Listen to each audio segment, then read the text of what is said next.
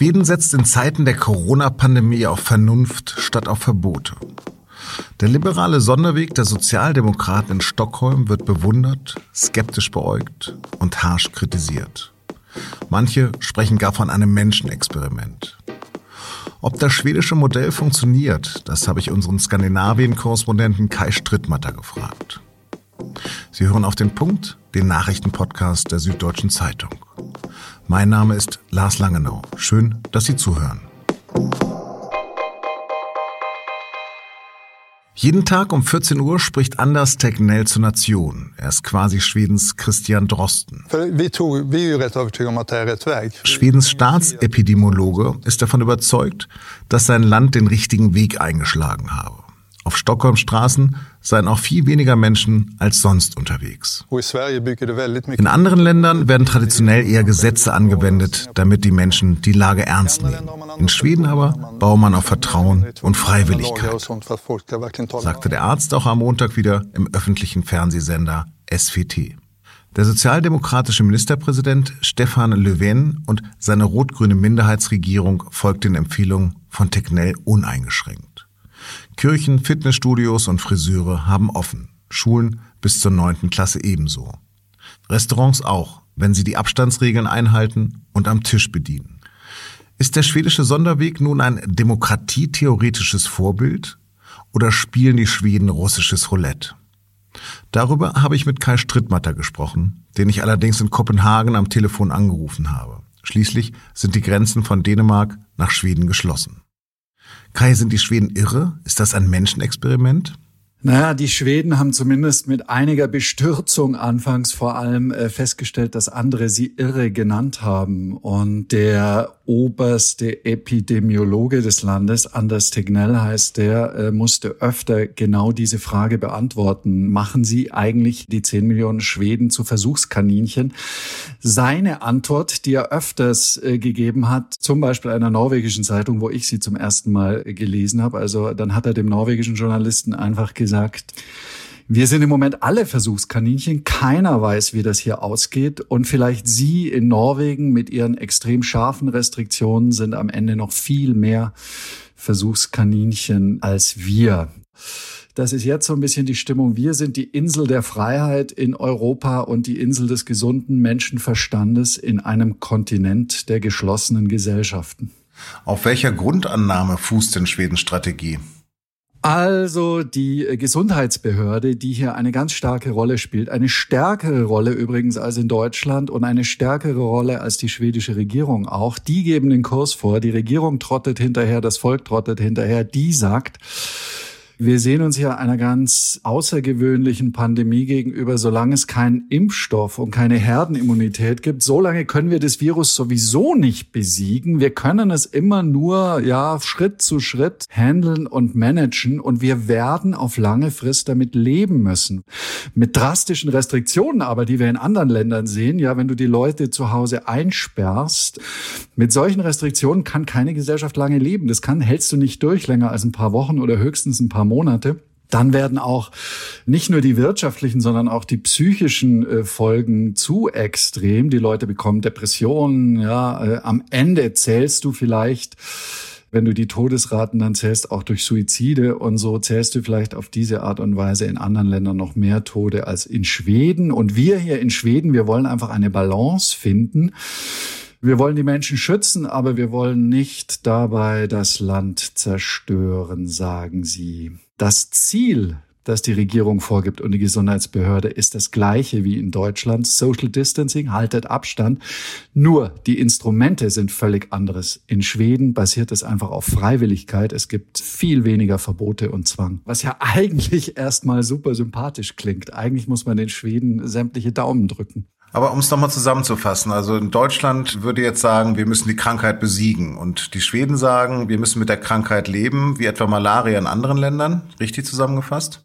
Genau, zumindest eben, wie gesagt, solange es diesen Impfstoff nicht gibt. Und die schwedische Gesundheitsbehörde sagt immer, die Zahlen, die wir im Moment sehen, ja, die Sterbezahlen äh, zumindest, die sind ja in Schweden dramatisch, wenn man es mit den Nachbarn vergleicht sechsmal so viele Tote wie Finnland, ja, dreimal so viele wie Dänemark, fünfmal so viele wie Norwegen. Jetzt sagt der Anders Tegnell aber einfach, und er wiederholt das jeden Tag wie ein Mantra, wir werden erst am Ende wissen, wer wirklich Erfolg hatte und wer am Ende mehr Tote hatte, ja. Und vielleicht nähern wir uns am Ende alle aneinander an. Also am Ende bedeutet Sommer 2021. Naja, er sagt sogar, wissenschaftlich dauert es drei, vier, fünf Jahre, bis man wirklich den Überblick hat darüber, was die Folgekosten wirklich waren. Die Todesrate ist sehr hoch im Vergleich zu anderen skandinavischen Ländern. Wie sieht es denn aus mit der Nachverfolgung mit Infizierten? Was weißt du darüber über die Zahlen? Ja, das ist ein großes Problem in Schweden, dass tatsächlich auch diese Testkapazitäten einfach nicht vorhanden waren und dass die Gesundheitsbehörde lange behauptet hat, das bräuchte es auch nicht. Die fahren so ein bisschen, ja, blind im Nebel eigentlich. Ja, ein bisschen wie wir alle, aber gleichzeitig haben wir in Deutschland zumindest den Luxus, dass wir A, eine viel, viel höhere Anzahl von Krankenhaus- und Intensivbetten haben. Die Schweden liegen da in Europa ganz unten an allerletzter Stelle. Da wurde wahnsinnig viel gespart im Gesundheitswesen. Das hat auch dazu geführt, äh, dass die Testkapazitäten nicht da sind und dass viele Kritiker vermuten, der Tegnell sagt auch deshalb, wir brauchen die Tests nicht, weil er sie gar nicht hätte leisten können. Und da zumindest gibt es eine Kehrtwende. Also jetzt sagt die schwedische Regierung, wir müssen in den nächsten Wochen fangen wir jetzt auch an, Hunderttausende zu testen. Das, was der Tegnell macht, er fährt diesen Kurs, den er vielleicht fahren muss, angesichts der sehr, sehr knappen Kapazitäten des doch zum Teil kaputt gesparten schwedischen Gesundheitssystems in den letzten Jahren. Lass uns nochmal über die Besonderheiten von Schweden reden. Ich meine, dort leben ja auch ganz schön wenig Menschen im Grunde genommen. 10 Millionen, sagst du gerade, 10,2 Millionen. So von der skandinavischen Mentalität ist ja eher bekannt, dass man sowieso Social Distancing macht. Ist das nicht vielleicht auch wirklich eine Besonderheit, dieses Land? Ja, genau, das sagen auch die Schweden selber. Also auch die Gesprächspartner, mit denen ich geredet habe, die sagen, Vielleicht ist es tatsächlich für uns einfacher, erstens, weil die Bevölkerungsdichte viel niedriger ist als in anderen Teilen und zweitens, weil ja dieses Social Distancing, dieses Abstandhalten ein bisschen auch in unserer DNA ist, hat mir einer gesagt.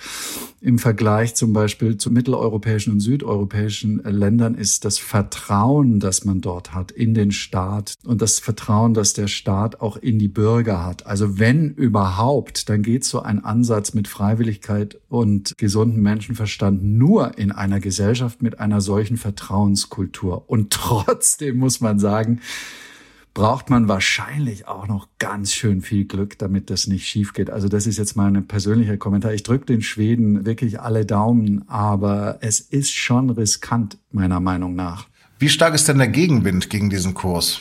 Also im Prinzip muss man sagen, dass immer noch die Mehrheit der Schweden geschlossen hinter diesem Kurs steht des Gesundheitsamtes und der Regierung. Und trotzdem werden die Stimmen jetzt immer lauter, die starke Kritik äußern. Und es gibt innerhalb Schwedens Wissenschaftler, zwei öffentliche Briefe haben die äh, verfasst, wo also äh, drin stand, dieser Kurs führt uns in die Katastrophe. Wir müssen das Gleiche machen, was die anderen machen und die dem schwedischen Kurs vorhalten, er sei völlig intransparent, es gäbe keine wirkliche wissenschaftliche Modelle, wie das eigentlich funktionieren soll.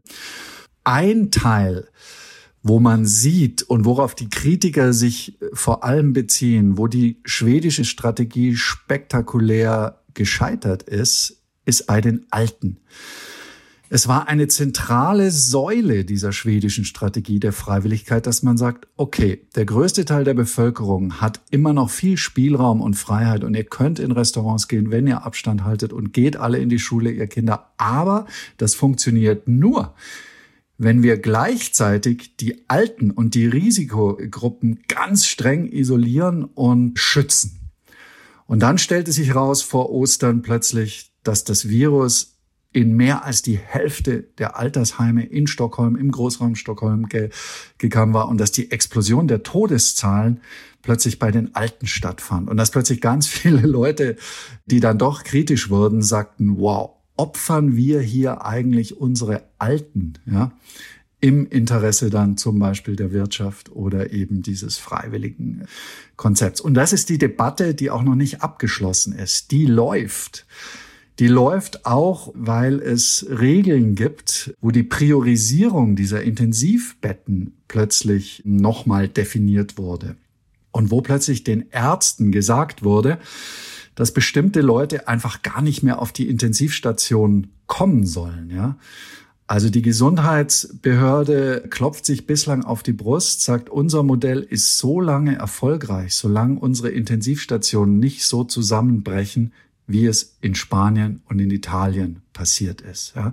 Das funktioniert aber nur deshalb, weil ganz viele Leute von vornherein gar nicht auf die Intensivstation gelassen werden. Also die Dagens Nyheter, die größte schwedische Tageszeitung, hat diese Woche Artikel gebracht, in denen also äh, sie Ärzte interviewt haben, die zum Teil anonym bleiben wollten, die gesagt haben, wir sind gezwungen, jetzt schon Menschen vor unseren Augen sterben zu lassen weil sie eben nicht zu diesen priorisierten Gruppen gehören. Ja, wenn du zum Beispiel in einem biologischen Alter von über 70 Jahren bist und gleichzeitig ein Organversagen hast, ja, Nierenversagen oder wenn du Dialysepatient bist oder so, dann hast du ganz schlechte Karten, dann kommst du da schon überhaupt nicht rein, obwohl jetzt noch Betten frei wären, weil die für die anderen freigehalten äh, werden äh, lassen sollen. Und das sind Dinge, also da sind diese moralisch-ethischen Diskussionen, die sind da schon auf einem ganz anderen Niveau als bei uns in Deutschland.